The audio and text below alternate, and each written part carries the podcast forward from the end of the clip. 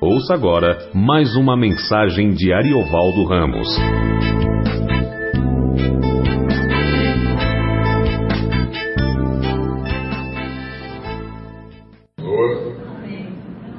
É, Vamos continuar nosso estudo de João.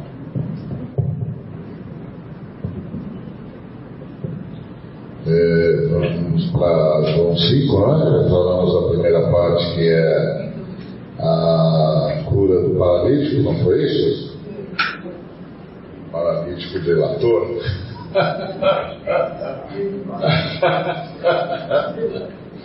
ah, meu Deus do céu, esse, esse texto é ótimo. Ah, então agora nós estamos nessa fase que Jesus tá, começa a ser perseguido pelos judeus, porque o paralítico foi lá e entregou ele para os fariseus, de agradecer a Deus por ser curado, ele foi se livrar, foi se livrar da acusação de estar quebrando a lei. é impressionante. Mas nós, nós seres humanos somos assim mesmo. E, e, é interessante porque Jesus tinha dito para ele: Olha, você está bem, não vai pecar, hein? Aí ele atendeu Jesus, foi lá e falou: É melhor eu resolver isso só Antes que a maldição me pegue. Aí entregou Jesus. Aí os nossos amigos lá, fariseus, começaram a perseguir Jesus, porque agora não somente ele violava o sábado, é, porque, e, e violava da pior forma possível, porque ele não só curava no sábado, como fazia as pessoas trabalharem no sábado. Quer dizer, ele não só quebrava a lei, como fomentava a insurreição contra a lei de Moisés. E aí Jesus começa a ser perseguido, porque ah, segundo os fariseus, Jesus não, não respeitava a lei, porque curava, curava no sábado. E, e além de curar no sábado, fazia as pessoas é, carregarem, trabalharem no sábado. E, e além disso, é, quando questionado, ele disse que o pai trabalhava até agora e ele trabalhava também.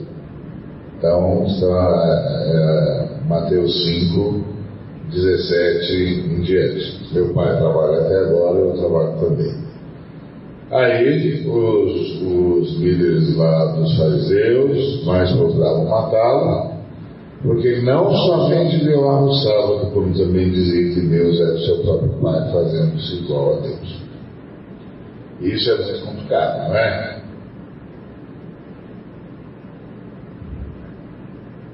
E essa é a. Aqui tem uma, uma lição tão extraordinária nessa relação entre o paralítico, os fariseus e Jesus, é, que a gente devia guardar no coração para sempre. Que é, não adianta ter ah, a palavra do Pai se você não tem o Pai da palavra, porque você não vai entendê-la. Os fariseus julgavam estar fazendo a vontade do Pai, atacando o filho.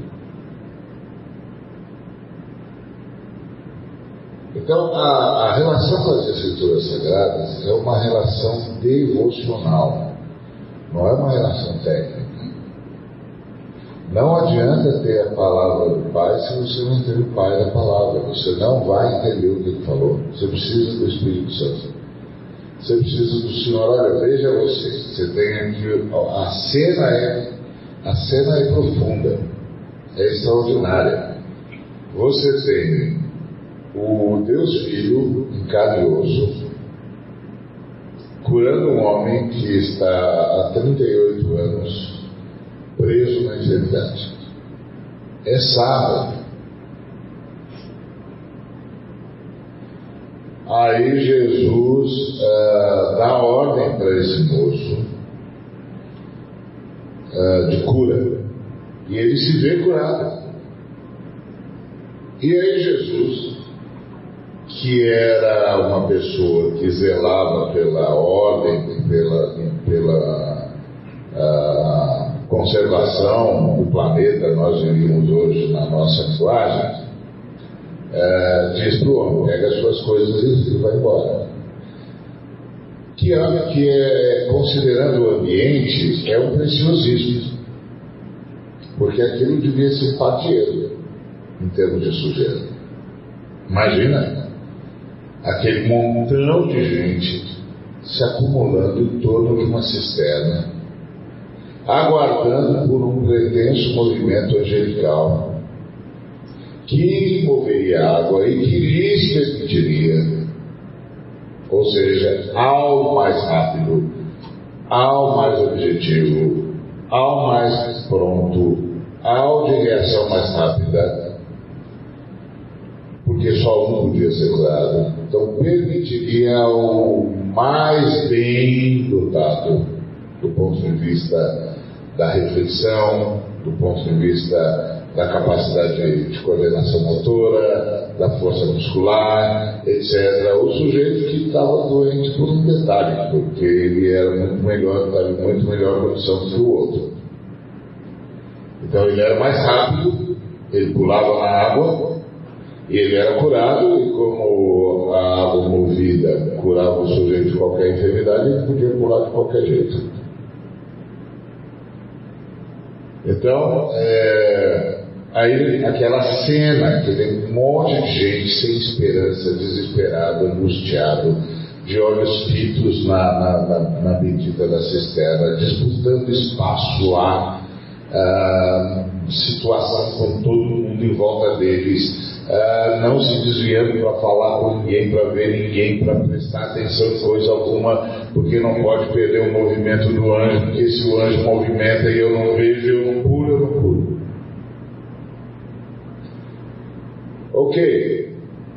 Aí Jesus vê um sujeito que desistiu dessa loucura, porque se deu conta do óbvio nulante. Ah, não tem coordenação motora, não tem força muscular, não tem como chegar antes de todo mundo, não tem jeito. Ninguém vai me ajudar, aqui não tem solidariedade, ninguém vai me jogar dentro dessa água quando o, o, o anjo mover a água. Eu estou perdido, não tem esperança para mim, esquece, eu vou ficar por aqui, porque afinal de contas não tem mais lugar nenhum para ir. Imagina aquele ambiente Imagina a sujeira, imagina a, a, o odor fétido, imagina aquele amontoado de coisas, de gente que não sai de lá para nada. Aquilo é um inferno. Aí Jesus cura o homem, que se deixa conversar, porque os outros jamais teve um diálogo nenhum com Jesus, porque ele não podia se distrair. E é sábado. E aí o homem sai curado, Jesus, com o preciosismo dele, de limpeza, de conservação, de não pode se perder nada, não pode desperdiçar, não pode deixar as coisas no meio do caminho, não pode atrapalhar os outros, não pode acumular sujeira, tem que preservar esse planeta, tem que cuidar desse negócio. Jesus diz para ele: pega as suas coisas e leva, não vai me deixar sujeira aqui. Pega e leva. Agora você tem coordenação motora, força muscular, pega o que é seu e vai, você está curado. O sujeito sai né, batendo o, o, o, salto no chão, não é? a sandália no chão, não avisa para ninguém. Não fala nada, não diz para nenhuma viva alma que está ali. Olha, gente, acabei de ser curado. Olha, gente, acabei de ser curado. Nada. Aquilo lá era uma verdadeira trituradora de seres humanos, aquele, aquele ambiente. E tirava dos seres humanos todo, todo, todo o risco de, de solidariedade. Por menor que fosse não tem solidariedade nenhuma ali, e o homem não é solidário, e ele sai é, com a sensação de que a vida lhe devia aquilo, afinal de contas. Que não é tão incomum assim não. Aqui mesmo na comunidade, no passado de, de triste lembranças, nós investimos num casal que vivia em situação de rua durante uns dois anos, não sei Quantos de vocês se lembram? Nós investimos num casal durante dois anos, a gente fez tudo, absolutamente tudo, para que eles não estivessem mais em situação de rua. Pois o irmão lá é, se sentia o tempo todo em crédito. É, mais um casal, eu estou pensando num caso específico. É, mas o irmão lá se sentia incrédito. Era, era uma das pessoas mais arrogantes das que eu tive conhecido. E tanto fez, tanto fez, tanto fez, que um dia nós tivemos de chegar para ele e dizer: Meu amigo, tem um montão de gente que precisa da nossa ajuda. E nós estamos investindo em você e você não reage. E você faz propositadamente tudo que não deve fazer. E nós já mandamos você para casa de recuperação, a sua esposa, já alugamos casa para você, já compramos móveis, já botamos você num lugar decente, já tiramos você dessa miséria que você vivia, já investimos em tudo que você pediu. Você pediu que a gente comprasse material, compramos, compramos um violão, compramos, arruma aí, arrumamos. Nós fizemos tudo para você sair disso. Você não tem um gesto de gratidão a Deus. Você se sente incrédito, como se a vida devesse algo para você. E nós chegamos ao nosso limite. Porque há outras pessoas que estão precisando de ajuda então nós vamos ajudá-las. Nós vamos te dar tanto tempo para você resolver a sua situação. Nesse tempo nós continuamos bancando todas as suas necessidades. No final desse tempo, se você não tiver reagido, você dê um sinal claro para nós que está muito pouco se importando com a sua vida e a vida da sua esposa. Bom, e foi o que aconteceu. Esse moço aqui do tanque de Bethesda me lembra aquele moço de forma muito clara. Alguém absolutamente arrogante, absolutamente fechado em si mesmo, vivendo numa miséria absoluta, mas se sentindo incrédito em relação à vida, achando que a vida lhe deve alguma coisa. Tem gente assim. Essas pessoas foram trituradas pelo ambiente e perderam qualquer resquício de solidariedade, de gratidão e de senso de partilha. De modo que tudo que se faz para essas pessoas cai num, num daqueles fenômenos uh, da astronomia. Buraco negro. Cai, some lá dentro. E você fica pensando, meu pai, o que, que aconteceu com esse ser humano? E, e aí é, é complicado porque Você fica sem saber o que fazer agora. que a gente faz agora? Ele não quer ser ajudado. Simples assim. Então, esse era o caso do moço aqui. Aí Jesus disse: Olha, amigo, você está bem, é, veja lá, hein? Aí ele vai e entrega Jesus. Foi ele que me curou e mandou eu carregar as coisas no sábado. Que não faz nenhuma diferença, porque aquilo lá é uma imundície, deixar mais uma imundície não ia fazer nenhuma diferença. Mas para Jesus faz. Porque, diferente de nós, Jesus tinha senso ecológico.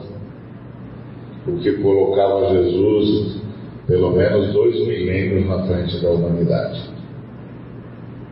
Porque o tempo todo Jesus dizia: não deixa perder nada, guarda isso aí, não deixa isso espalhado no chão, reúne tudo, não fica nada sujeira aqui, pode levar. Impressionante, Jesus está dois milhões de, de dois mil anos na frente da sua, da sua, da humanidade.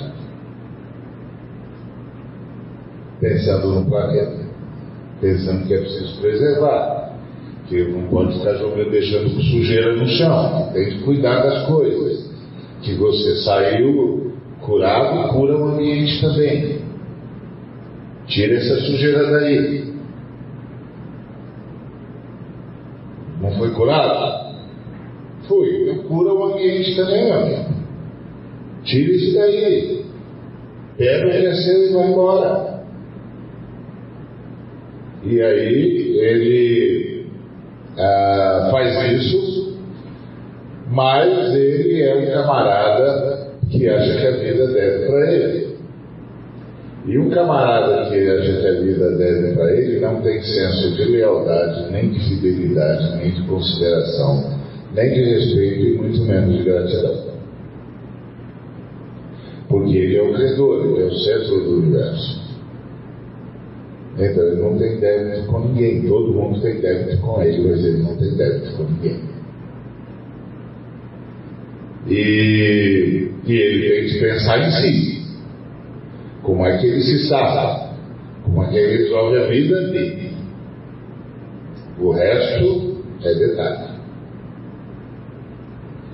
E é assim que esse homem viveu, foi assim que ele se portou como quem tem que cuidar da sua vida e o restante é detalhe. E aí ele não quer complicação com os fariseus. Acabou de sair de 38 anos de enfermidade, de imundície, de angústia, etc, etc. E agora me, me vem esse camarada e me faz ter problema com os fariseus, que são implacáveis. E aí ele não, tem, não pensa duas vezes em entregar Jesus. E os fariseus vão para cima de Jesus. E Jesus disse: Eu tenho uma interpretação do sábado diferente da de vocês.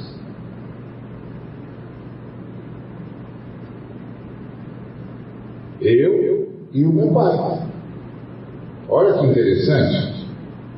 O meu pai, que ditou, que ditou a lei para Moisés, que escreveu a lei para Moisés. E eu, que estava lá, a gente tem um sábado diferente de vocês. Olha que coisa interessante. O que será que está certo? Nós que escrevemos a lei ou vocês que dão a interpretação que querem? Por isso, não adianta ter a palavra do Pai sem ter o Pai da palavra porque você vai se perder. Mas tínhamos uma pessoa na comunidade que sabia muito de Bíblia. Mas todas as vezes eu tinha que sentar com a pessoa e dizer: Vamos rever esse texto. Senta aqui comigo. Fala de novo texto. Eu falava: Então, você pensou já percebeu o contexto do texto? Calma, calma. Não se exaspere. Vamos, vamos voltar para a Bíblia. Abre de novo. Lê agora todos os textos que estão em volta. Pronto, está vendo como significa outra coisa? Está vendo? É outra coisa. Não é para ser usado desse jeito. É para ser usado de outro jeito. Então é preciso ter o Pai da palavra para ter a palavra do Pai. Porque a Bíblia Sagrada não é um manual científico. É palavra de Deus. Não é um livro que a gente lê como lê literatura. Embora seja uma obra de literatura extraordinária. Aliás, o único texto sagrado reconhecido como uma obra-prima da literatura mundial. Até porque preservou linguagens que, que nenhum outro livro preservou, como a, a, a poesia semítica, a poética semítica que só a Bíblia preservou, elementos da história humana que só a Bíblia preservou, e ainda criou ah, linguagens que nunca existiram, que nunca mais foram copiadas, como os evangelhos, por exemplo. Os evangelhos, como literatura, são, constituem uma peça única na história da humanidade. Ninguém antes deles escreveu do jeito que eles escreveram sobre alguém, e nem, ninguém depois deles conseguiu escrever do mesmo jeito. Então é uma literatura única. É que como a gente está, como a gente vê todo dia, espero, como a gente vê todo dia o Evangelho, espero, a gente não percebe mais o que está lendo. A gente perde a noção literária do texto que está nas nossas mãos. Mas esse texto é o único, ninguém no mundo escreveu desse jeito antes deles. E depois deles, ninguém escreveu assim. É um único, é um jeito único de contar histórias sobre alguém, de fazer biografia. Não tem na história da humanidade nada semelhante. Ah, mesmo as cartas, as cartas ah, paulinas, petrinas, joaninas e as cartas gerais, ah, como Tiago, como, como Hebreus, como Judas, são escritos de forma extraordinariamente singular, preservando uma forma de pensar extraordinária. Então, mas mesmo então sendo as escrituras desse texto, e isso eu sei falar do, do, do Antigo Testamento. O Antigo Testamento, então, é uma coisa maravilhosa em termos de literatura, extraordinária em termos de literatura. Uh, por isso a Bíblia é o único livro tido como sagrado que é o mesmo que é ao mesmo tempo considerado uma obra-prima da literatura mundial. Ou seja, é um texto que, que qualquer pessoa que se julgue culta tem que ter lido. Minimamente tem que ter lido. Minimamente tem que saber. Porque é considerado uma das obras-primas da literatura mundial. Muito bem. Mas apesar de ser assim, e de o ser, a Bíblia é a palavra do Pai, é a palavra de Deus. E nós não vamos entendê-la sem o Deus da palavra, sem o Pai da palavra. É preciso humildade. E é preciso submissão ao Espírito de Deus e senso de sacralidade. Que nós estamos diante do texto de Deus e só o Deus que do texto pode falar de si mesmo e falar do que fez e do que escreveu e do que inspirou. Muito bem. Aí você tem os teólogos dizendo para Deus que Deus está errado.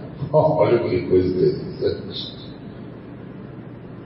Olha que coisa interessante. Você tem os teólogos dizendo para Deus que Deus está errado. Dizendo: Você não pode fazer isso no sábado. E Deus dizendo: Claro que eu posso. Aí o teólogo diz: Você não entende o que está escrito? E Deus diz: Eu escrevi o que você não entende. É o contrário, meu amigo. Não é que eu não entendo o que está escrito, é que eu escrevi o que você não consegue entender.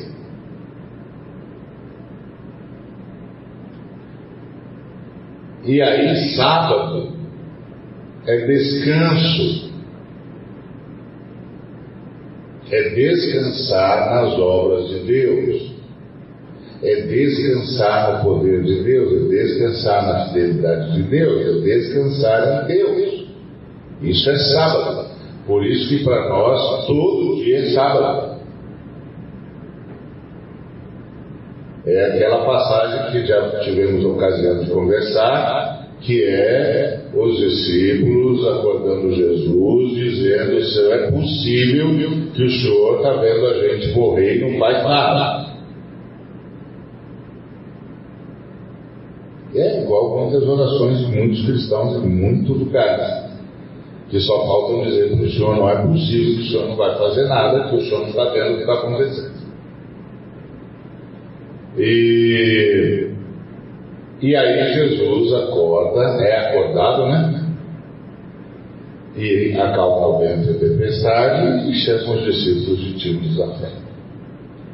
E quando ele chama os discípulos de tímidos de fé, ou tímidos na fé, fé tímida, ah, a gente, quando lê o texto, imagina o que ele está tentando dizer. Está tentando dizer que se eles tivessem fé, eles mesmos teriam acalmado a tempestade. Mas está errado. Que Jesus está dizendo é: se vocês tivessem fé, vocês estariam dormindo comigo. Porque essa tempestade é fake, isso é coisa do diabo, era para impedir Jesus de chegar em Gadara e libertar os, os, os endemoniados. E as Escrituras nos ensinam que a forma de enfrentar o diabo é dormir. Dormir em Deus. Porque o texto diz: sujeite-se a Deus e resista ao diabo. E o que, que o diabo vai fazer? Vai fugir O que Jesus estava tentando dizer para os discípulos é: se vocês viessem dormir comigo, a tempestade acabava. Porque nós íamos fazer o diabo perceber que não deu certo. É, não deu certo. Eles vão se abalar, temos de ir embora. Mas porque os discípulos não tinham fé, Jesus teve que fazer um milagre. Aliás, no Novo Testamento está cheio de milagres que Jesus fez por falta de fé. Tem uns milagres que Jesus, inclusive, é, elogia a pessoa por sua fé. Mas tem um montão de milagres que Jesus faz porque os circunstantes não têm fé. Lá em Nazaré, por exemplo, o texto diz que muita gente ele abençoou simplesmente impondo as mãos porque não tinham fé. E algumas coisas que eles fizeram aos discípulos, fizeram tinham fé.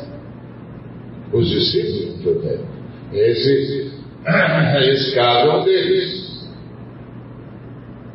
Em que Jesus acalma o vento e a tempestade. Outro é quando ele está andando sobre as águas, tem que acalmar o vento e a tempestade também. Os discípulos não têm fé. E essa, essa cura do paralítico de 38 anos de, de doença também não tem nada a ver com fé. Da parte do paralítico. O Senhor simplesmente disse para ele: levanta, toma o teu leito e vai para casa. E aí ele se viu curado Não tem fé, não tem fé mesmo. Jesus nem pediu que ele tivesse.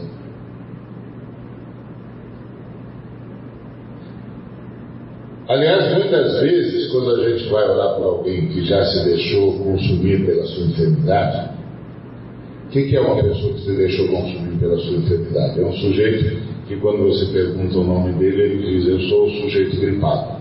Como? Eu sou o gripado. Como assim um gripado? Eu sou não consigo vencer essa gripe, essa gripe não vai embora, essa dor não passa, essa cabeça que só dói. Ele perdeu a identidade. Eu não tenho mais nome. A enfermidade roubou minha identidade. Ele foi triturado pela enfermidade. Quando chega assim, não adianta esperar fé. Não tem fé. Ou você impõe as mãos sobre ele, começa a ministrar o poder de nosso Senhor Salvador Jesus Cristo, ou esquece, ele não tem fé. Não vai colaborar com você está orando por ele, mas ele não está colaborando com você, porque ele não acredita mais. Ele não acredita mais porque a enfermidade roubou a sua identidade. Então, quando chega nessa hora, ou faz como Jesus Cristo fez, ou simplesmente vai embora, porque não, ele não vai colaborar com você. Ele não acredita mais, a identidade dele foi roubada. São as, uma das várias formas pelas quais os seres humanos podem ser possessos. Seres humanos podem ser possessos ou possuídos pelos agentes malignos, ou podem ser possuídos pela sua dor. Esse exemplo que nós citamos daquele casal de pessoas em situação de rua, aquele senhor é um processo. Mas ele não era um processo pelo demônio, ele era possesso pela sua arrogância. Por sentir-se em crédito com o mundo. O mundo me deve alguma coisa, a vida me deve alguma coisa. Eu não mereço, eu não mereço, eu não mereço. Eu tenho de ser abençoado porque eu não mereço essa vida. Então ele tinha uma possessão, ele não tinha mais identidade. Então quando você encontra pessoas possessas, seja pelos espíritos malignos, seja pela sua arrogância, seja ah, pela sua dor, não, não, não conte com a fé deles, eles não têm mais. Aí você já sabe que você vai orar de outra forma. Você vai ministrar ou você ministra ou não tem saída. E se você aqui não tem fé para ministrar, então aí não tem saída, tá? aí não tem saída mesmo. Porque precisa de ministração. São as várias fases de oração que tem nas Escrituras. Quem sabe um dia a gente sente só para se debruçar sobre isso é, que a gente não faz muito porque o nosso estilo aqui é muito mais expositivo do que temático. Mas quem sabe uma hora a gente tenha de abrir uma exceção e conversar só sobre o tema oração. As várias maneiras como oração aparece nas Escrituras. Muito bom. Então, que lição profunda tem aqui nesse texto? Que sem a orientação do Espírito Santo, a gente tem muita chance de usar a palavra de Deus como uma arma contra Deus e contra os seres humanos a quem Deus ama. Ao invés de usar a palavra de Deus como palavra libertadora, salvadora e produtora de cura. Que é como os fariseus estão fazendo com Jesus. Certo? E é a coisa mais curiosa do mundo é, é assim, é É algo inominável, né? indescritível a cena que nós estamos assistindo. Teólogo dizendo para Deus que Deus está errado. É impressionante isso. Aliás, o Jaziel tinha uma chave que era, era uma, uma casa meio estilizada e tal, e, e, um bocado de gente com marretas e, e martelos e, e, aquela máquina que, que, vibra lá, não sei como se chama. Brincadeira e tal, e derrubando aquele prédio todo, e a legenda é cuidado, teólogos trabalhando. Tudo que tinha ali. É, é uma cena típica essa aqui. Os fariseus dizendo para Deus que ele não pode fazer cura nem mandar ninguém carregar, limpar a terra no sábado. Cuidar do planeta no sábado.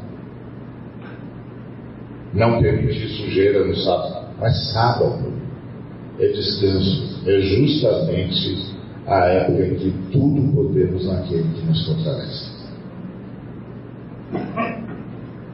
Estar no sábado é estar descansado no poder, no amor e na salvação da Trindade.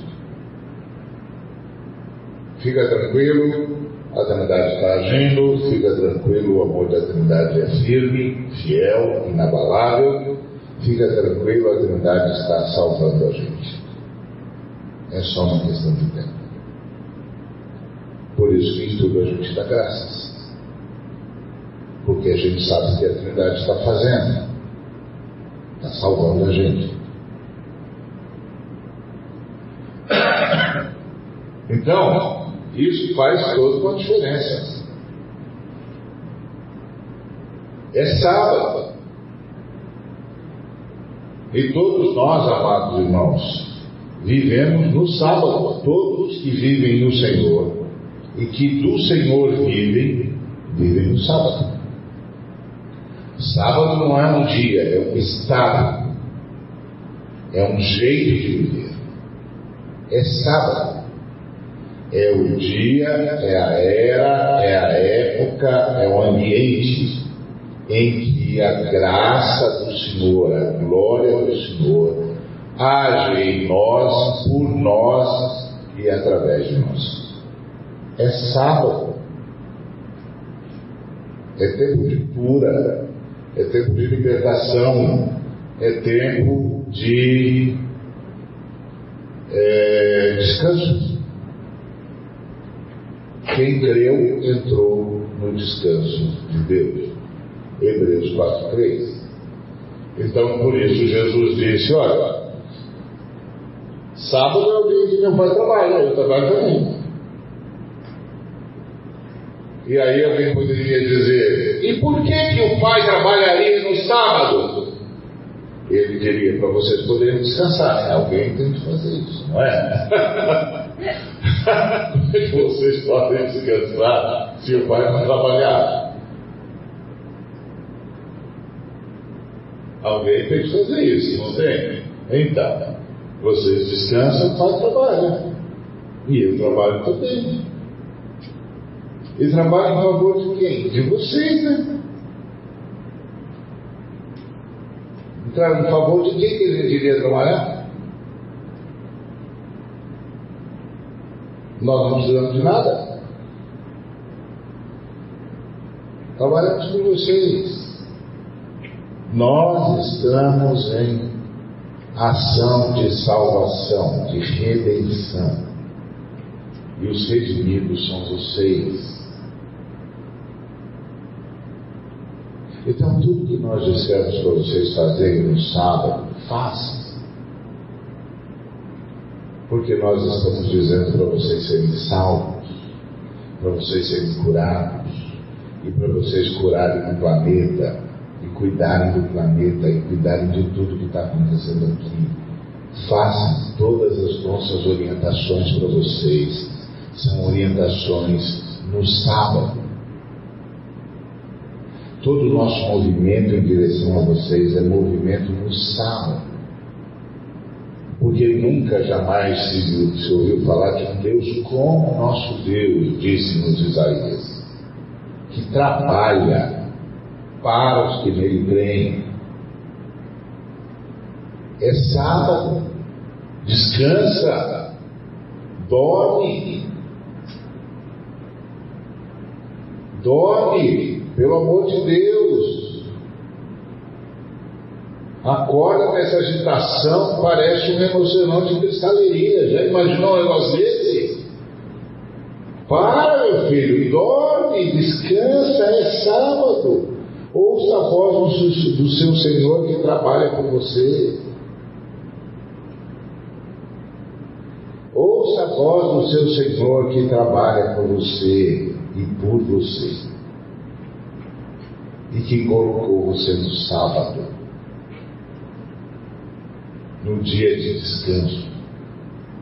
Então, se o irmão perguntar para você se você guarda o sábado, principalmente os irmãos que estão em questão de guardar o sétimo dia do sábado, diga para eles que você guarda. Só que você guarda todo dia. Segunda é sábado, terça é sábado, domingo é sábado, terça para mim também é sábado, quarta é sábado, e quinta também é sábado, e sexta também é sábado, e sábado é sábado duas vezes. Por quê? Que eu descanso na obra redentora de nosso Senhor e Salvador Jesus Cristo. Descanso no amor do Pai, na presença extraordinária, infalível, transformadora do Espírito Santo em nós. É sábado nós entramos no sábado. Descansa, agradece e vai fazendo o que o Senhor te sempre fazer.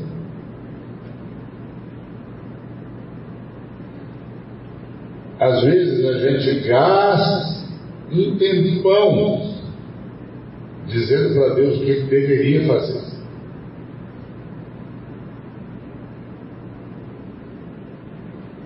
E por causa disso, a gente não ouve ele falando com a gente.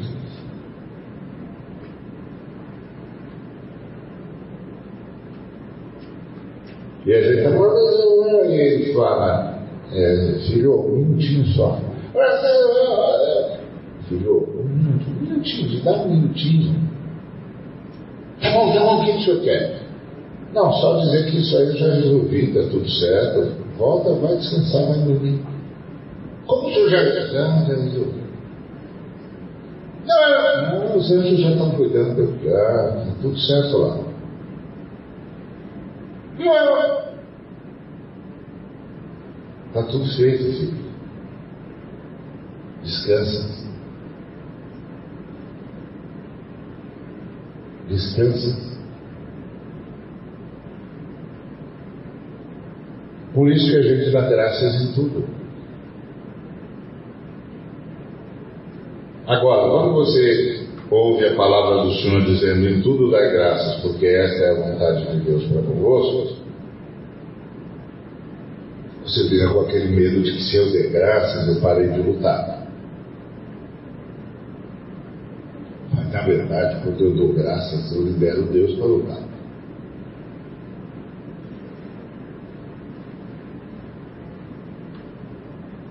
Porque é verdade que tem uma série de situações em relação às quais nós não sabemos o que está acontecendo. E nós não sabemos contra o que Deus está lutando. Mas uma coisa nós sabemos: Deus está lutando por nós, por amor do seu nome. Então isso é maravilhoso. E aí nesse texto, Jesus, uh, aí Jesus começa um grande discurso é, para falar dele, que é a partir do versículo 19, Jesus começa a explicar a sua missão. Ele começa um grande discurso. Como esse discurso é grande, eu não vou falar dele hoje, porque é, vai, vai, levaria muito tempo, e são cerca de 20 versículos por baixo, mas é um discurso extraordinário de Jesus. Extraordinário. Jesus começa a falar da sua missão, começa a falar da sua relação com o Pai, da relação do Pai dele com, com, com ele, e, e, da, e do poder que ele tem sobre os homens e sobre a história. É um texto extraordinário, mas precisa de tempo e, e ah, nós já, já é, conversamos bastante sobre a parte do sábado para vocês entenderem que Jesus tem uma visão diferente dos teólogos em relação ao sábado porque só aí é que a gente vai poder entender o que come, Jesus começa a dizer no versículo 19 e vai parar de dizer no versículo 47. E que é a missão dele. Então espero que o Senhor nos dê a oportunidade de conversar sobre isso. Mas hoje eu gostaria de deixar com os irmãos isso. Descansa. É sábado. É sábado.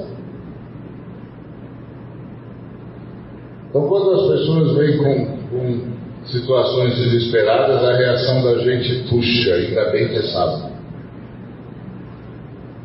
Como? Não, segunda-feira. Não, não, é sábado. Fica tranquilo, eu sei que é sábado. Graças a Deus é sábado. O pessoal tem uma brincadeira que é graças a Deus é sexta-feira, não é? Porque aí acabou o trabalho, fim de semana, vou descansar. Então nossa, nossa expressão é diferente. Não importa o que digam para gente a nossa expressão é graças a Deus, é sábado. Que bom que é sábado. Que bom que isso está acontecendo no sábado. Porque no sábado a gente pode descansar no poder de. No sábado a gente pode descansar na bondade de Deus. No sábado a gente pode descansar na salvação de Deus. No sábado a gente pode descansar na vitória de Deus em Cristo Jesus. No sábado a gente pode orar.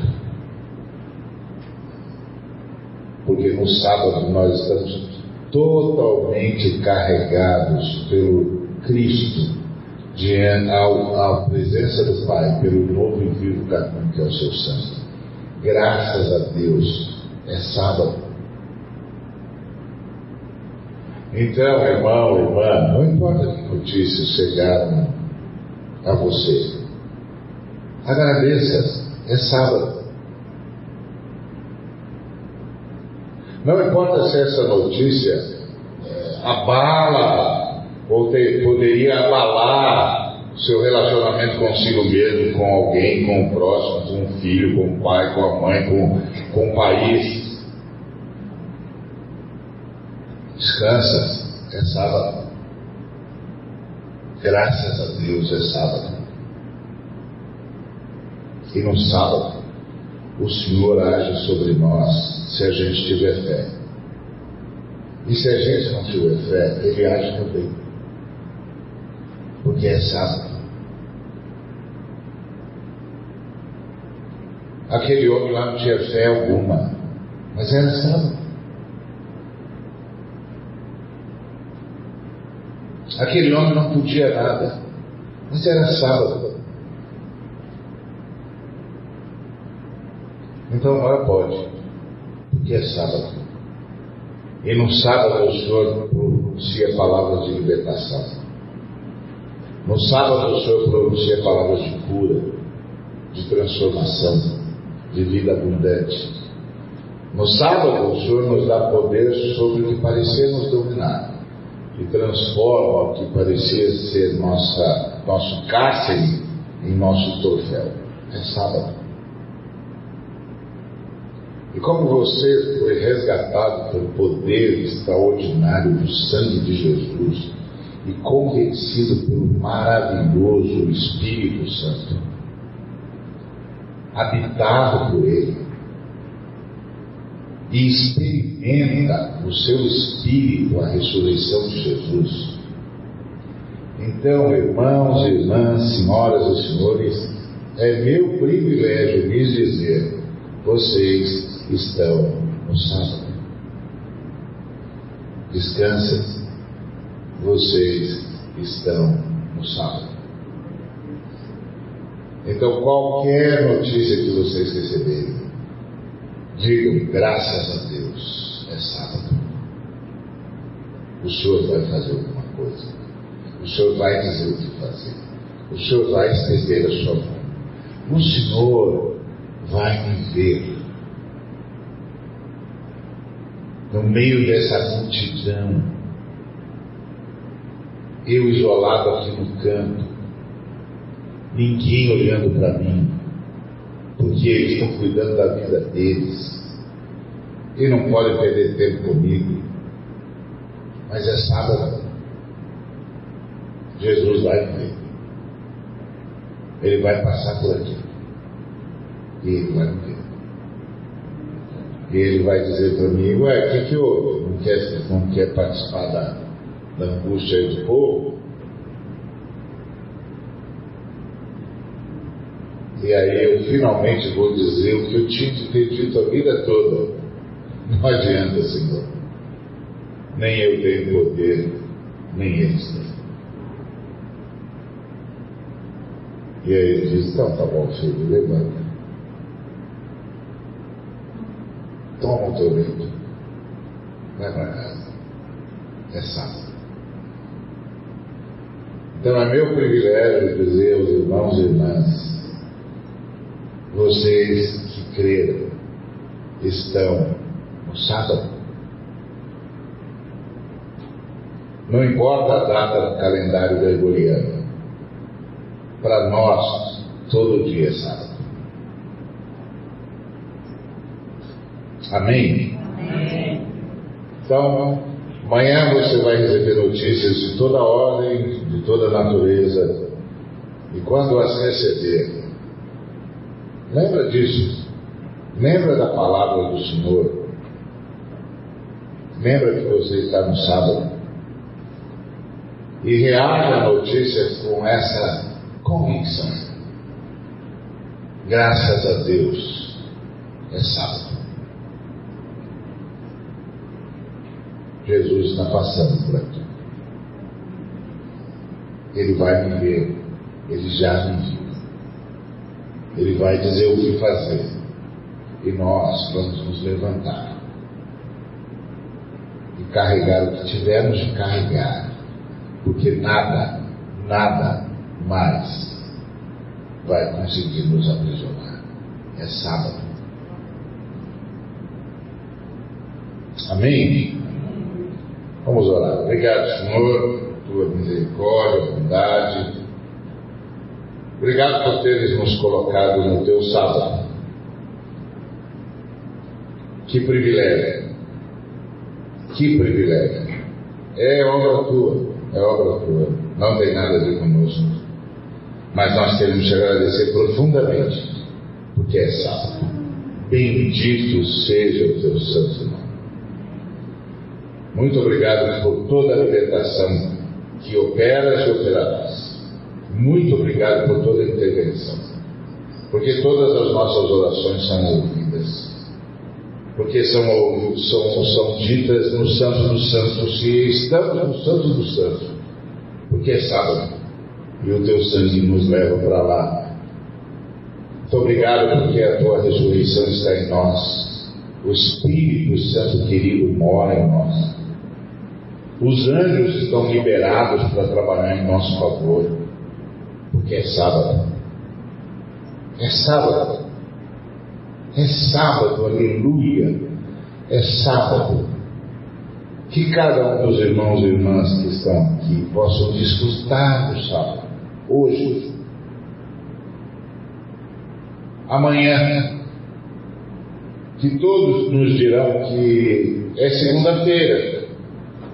Mas nós sabemos, Senhor, que graças à tua vitória, graças ao teu amor, graças à tua ressurreição, graças à presença poderosa do Espírito Santo, o poder extraordinário do teu nome, a tua vida em nossa vida, nós sabemos, segunda-feira é sábado. Obrigado, Jesus. Continua derramando no coração dos teus filhos e filhas aqui presentes essa consciência Derrama em nós, cada dia, essa consciência de que estamos no sábado, no teu sábado, descansando em ti, que carrega-nos, carrega-nos, como a mãe carrega o seu filho recém-nascido. Que nós não precisamos mais ser escravos de nada, nem de ninguém, porque é sábado. Abençoa os que estão aqui, que estão passando por lutas, que não tiveram hoje a oportunidade de ouvir sobre o sábado. Mas permita que a realidade do sábado os alcance, onde eles estiverem. Que sejam abençoados, como fomos hoje, por tua presença. E que amanhã também seja sábado para eles. Socorra-os nessas lutas, dificuldades, mas principalmente socorra-os na forma como estão reagindo a isso, pensando que para nós ainda é segunda-feira, mas para nós já é sábado.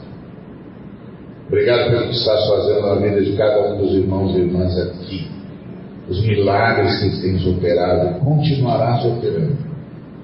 Isso nos alenta na oração, porque não oramos como desesperados, oramos como agradecidos. Bendito seja o teu santo nome, de eternidade em eternidade. E que a graça de Jesus Cristo, nosso Senhor, e o amor de Deus, e a comunhão, a presença, e a bênção do sábado que carrega em nós o Espírito Santo seja com cada um dos irmãos e irmãs, com todo o povo de Deus, hoje e por todos os tempos. Amém. Que Deus nos abençoe. Uma semana de sábado para todo mundo. É bom porque não precisa ficar trocando a, folha, a folhinha.